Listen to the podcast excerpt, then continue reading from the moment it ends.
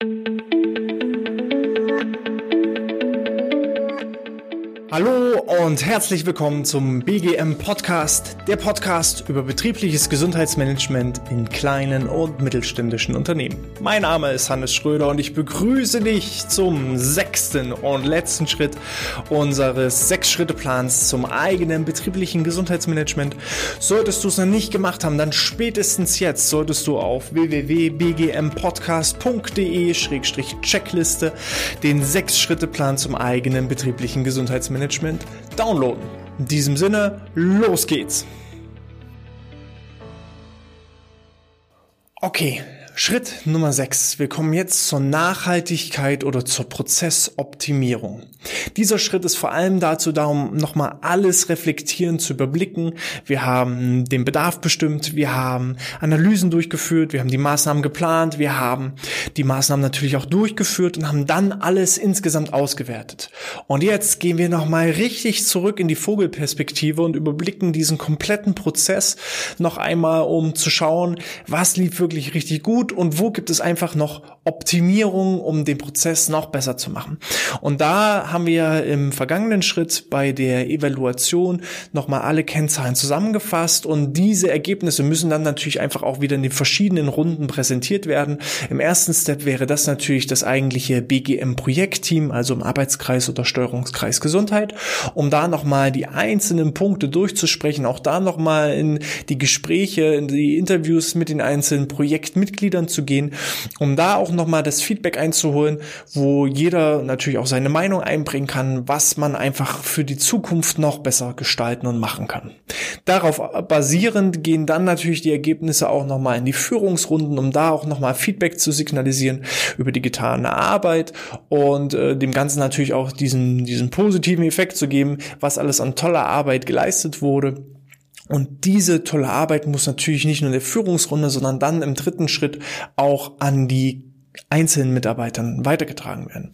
Ihr könnt dafür verschiedene Tools nutzen. Ihr könnt das Ganze ins Intranet stellen, als Rundmail verfassen, im Rahmen der Lohnvorzahlung vielleicht als kleinen Bericht mal mit äh, in den Brief für die Lohnzahlung mit reingeben. Da gibt es einfach verschiedene Möglichkeiten, wie ihr das machen und nutzen könnt. Auch vielleicht im Rahmen eines ja, Mitarbeiter-Events, einer Mitarbeiterversammlung einfach mal die Ergebnisse präsentieren, damit alle wissen, was so gemacht wurde. Man verliert oder vergisst auch einfach mal so die verschiedenen Sachen, die man, die man so über das Jahr gesehen alles vollbracht hat. Und so kann man das gerne auch nochmal schön in die Köpfe der beteiligten Mitarbeiter dann einfach auch nochmal, ja, zurückholen. Wir haben dann ähm, die Integration eines dauerhaften Kennzahlensystems. Das bedeutet, ihr werdet vor allem im Rahmen der Analyse und dann auch spätestens wieder im Rahmen der Evaluation merken, dass viele Kennzahlen, die ihr euch am Anfang erarbeitet habt, dass man das erstmal eben, wie der Name schon sagt, erarbeiten musstet. Und das ist halt ein Problem. Normalerweise sollt ihr mit einem Klick am besten, mit einem Blick all eure Kennzahlen irgendwo im, im Überblick haben, so dass ihr tagaktuell oder spätestens monatsaktuell äh, sagen könnt, wie ist unser aktueller Altersdurchschnitt, wie ist, sind unsere aktuellen äh, Krankheitsstände, Fehlzeiten, wie ist die Geschlechterverteilung etc. Alle Kennzahlen, die ihr einfach im Laufe des Jahres Jahres entwickelt habt, müssen irgendwo ja aufgezeichnet, dokumentiert werden, damit ihr da das Ganze monitoren könnt. Ne? Dass ihr versucht, die Prozesse so zu gestalten, gerne auch in Rücksprache mit eurem eigenen Controlling, dass es ähm, so einfach wie möglich aufzurufen ist. Weil nur dann könnt ihr jede, jeden Monat spätestens mal schauen, wie ist die Tendenz, wie ist die Entwicklung. Und dann erkennt ihr vielleicht auch bestimmte ja, Trends, dass es eben Monate gibt, wo die Krankenstände hochgehen, wo die Krankenstände runtergehen. Und dann versuchen einfach mal zu analysieren, woran könnte das liegen. Bei uns könnte, war es beispielsweise so, unsere Trainer sind sehr, sehr viel draußen an der frischen Luft. Und die waren im Frühling immer, wenn das Wetter besser wurde, krank. Woran lag das? Hm. Im Winter hatten sie eine richtige Winterjacke und im Sommer hatten sie ihre T-Shirts. Was sie nicht hatten, war so eine Übergangsjacke. So, und das kann schon alleine Verhältnisprävention sein, dass, weil die, die Trainer gerade im Frühling die Auswahl hatten, entweder schwitzen sie sich in der Winterjacke tot, ne, oder sie frieren im T-Shirt. So, und dann haben sie geschwitzt, gefroren, geschwitzt, gefroren, Jacke auf, Jacke zu. Und das hat dann dazu geführt, dass natürlich die Krankheitsquote nach oben geht. Das muss man aber erstmal herausfinden. Und dann kann eben eine BGM-Maßnahme sein, dass man eben Frühlingsjacken kauft, ne? etwas dünnere Jacken kauft.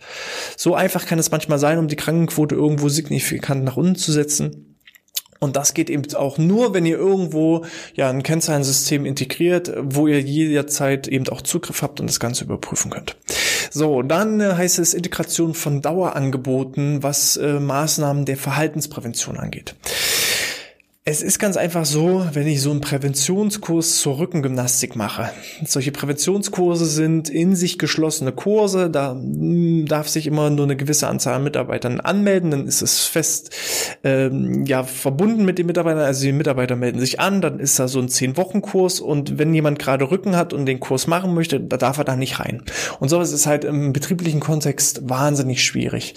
Wir haben mit vielen unserer Kunden sogenannte Betreuungsverträge, wo wir das ganze Jahr zur zur ausgewählten Zeit äh, am ausgewählten Ort mit den entsprechenden Teilnehmern Sport machen und da sind wir viel, viel flexibler. Die Kosten werden dann eben von der Firma getragen und wer gerade Lust und Laune hat, kann dann in so eine Maßnahme mit reinspringen, muss sich aber nicht für zehn Wochen in so einem Kurs festbinden. Und das hat für uns dazu einfach geführt, dass äh, wir eine viel, viel höhere Teilnehmerquote haben, viel, viel flexibler auch mit den Unternehmen arbeiten können und dass das sich alles insgesamt viel, viel einfacher gestalten hat.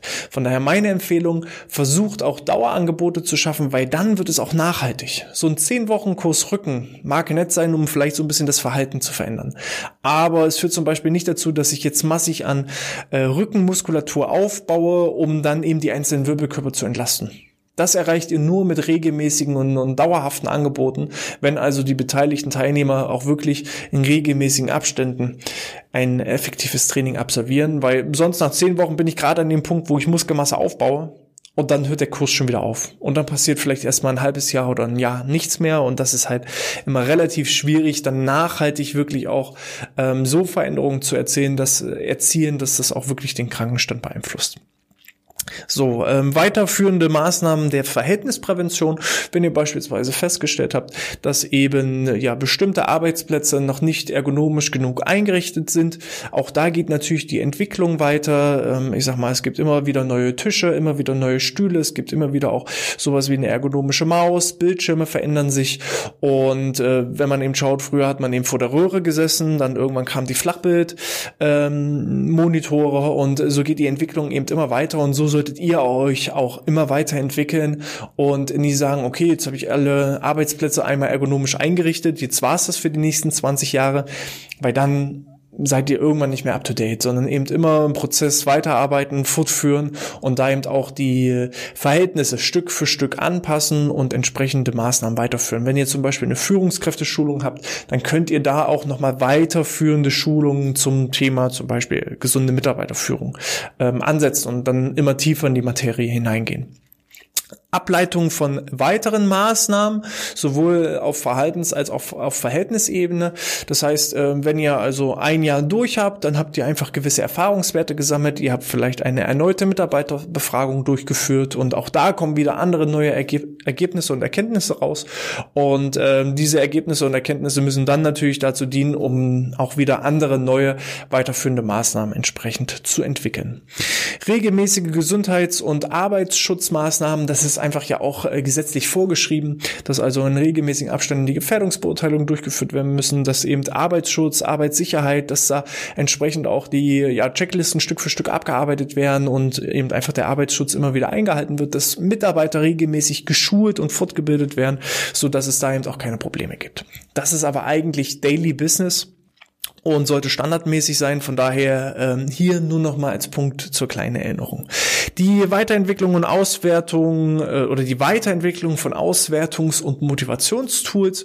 Wir haben ja im Rahmen des Sechs-Schritte-Plans ähm, sowohl Auswertungstools entwickelt als auch Motivationstools entwickelt, um äh, jede einzelne Maßnahme auszuwerten, um die Mitarbeiter zu motivieren. Und da reflektiert einfach, was lief gut, wo muss ich noch Anpassungen vornehmen und wenn das erledigt ist, dann seid ihr guter Dinge. Das wird auch nie zu Ende sein. Ich habe euch das am Anfang versprochen. BGM ist eine never-ending Story. Es geht immer wieder weiter. Wenn ihr jetzt hier bei Schritt 6 angekommen seid, dann habt ihr das Rad erstmal so ein bisschen zum Rollen gebracht. Ja, und jetzt ist es nicht mehr ganz so schlimm. Jetzt muss man nicht so viel Kraft aufwenden, um das Rad ähm, in, in Bewegung zu halten, sondern es rollt jetzt und jetzt müsst ihr immer wieder so ein bisschen anstupsen, damit das Rad immer wieder weiterrollt. Und dass das Rad dann auch immer wieder besser wird und sich weiterentwickelt. Das ist jetzt hier eben Aufgabe im Rahmen der Prozessoptimierung. Ja, und dann äh, sind wir natürlich auch nochmal bei der Anpassung von personellen, finanziellen und materiellen Ressourcen. Es gibt da ganz klassisch zwei Wege. Entweder das Budget bleibt gleich, die personellen Ressourcen bleiben gleich, dann entwickelt sich euer BGM auch einfach weiter, weil, wie ich schon sagte, ihr müsst einmal das Rad anstupsen und das braucht eine gewisse Manpower und wenn es dann rollt, dann könnte man entweder die Manpower reduzieren bei gleichbleibender Qualität oder man behält das Ganze aufrecht oder stockt sogar noch was auf, um eben den Entwicklungsprozess auch wirklich spürbar nach vorne zu treiben. Und wer sich sogar dazu entscheidet, jedes Jahr so ein bisschen das BGM-Budget zu erhöhen, kann natürlich auch die Qualität und die Maßnahmenbreite und Tiefe natürlich auch ganz anders verändern und ähm, kann so natürlich auch die gesundheitliche Entwicklung des Unternehmens skalieren. Das liegt ganz an eurem Geldbeutel, an eurer Entscheidung, wie weit ihr eben die personellen, finanziellen und materiellen Ressourcen entsprechend anpasst. Und dann kommen wir natürlich auch zum Setzen neuer Ziele. Habe ich meine Ziele irgendwann erreicht, dann heißt es natürlich nicht entspannt zurücklehnen, sondern dann heißt es neue, höhere Ziele stecken, weil äh, ja, nur wer sich Ziele steckt, na, wer nach den Sternen greift, der kann sich dann eben auch freuen, wenn er auf dem Mond ankommt. Und von daher äh, meinte man euch, setzt euch jedes Jahr neue Ziele, neue Benchmarks, orientiert euch immer an den Besten, weil nur ja die Besten werden überleben. Ne? Äh, besser ist der Feind des Guten. Es ist ganz einfach so. Gut, und wenn ihr das gemacht habt, Vogelperspektive nochmal überprüfen, habe ich wirklich alle Punkte Stück für Stück abgearbeitet Natürlich, die Checkliste muss auch ein Stück weit individuell betrachtet werden. Für manch ein äh, kleineres Unternehmen sind vielleicht nicht alle Punkte von, von, von Relevanz. Für manche riesige Konzerne kommen noch drei Punkte dazu. Das ist eine Checkliste, die wir einfach entwickelt haben, die so für, sagen wir mal, gut 80 bis 90 Prozent der Unternehmen ganz gut passen sollte. Und von daher, ja, freue ich mich, dass euch, dass ihr mich hier auf dieser Sechs-Schritte-Reise einfach begleitet habt. Schreibt mir gerne euer Feedback dazu dazu, schreibt mir eure Fragen, weil wenn ich weiß, was euch bedrückt, dann kann ich hier entsprechend auch nochmal auf die Fragen im Rahmen des Podcasts eingehen und äh, dann natürlich auch die Fragen beantworten. Sehr gut, dann bedanke ich mich äh, für diese Episode. Wir sehen uns dann beim nächsten Mal wieder. Und bis dahin könnt ihr uns gerne auf iTunes bewerten und unseren Podcast sowohl auf YouTube als auch in eurer Podcast-App abonnieren. In diesem Sinne, bleibt gesund, bis zum nächsten Mal und sportfrei.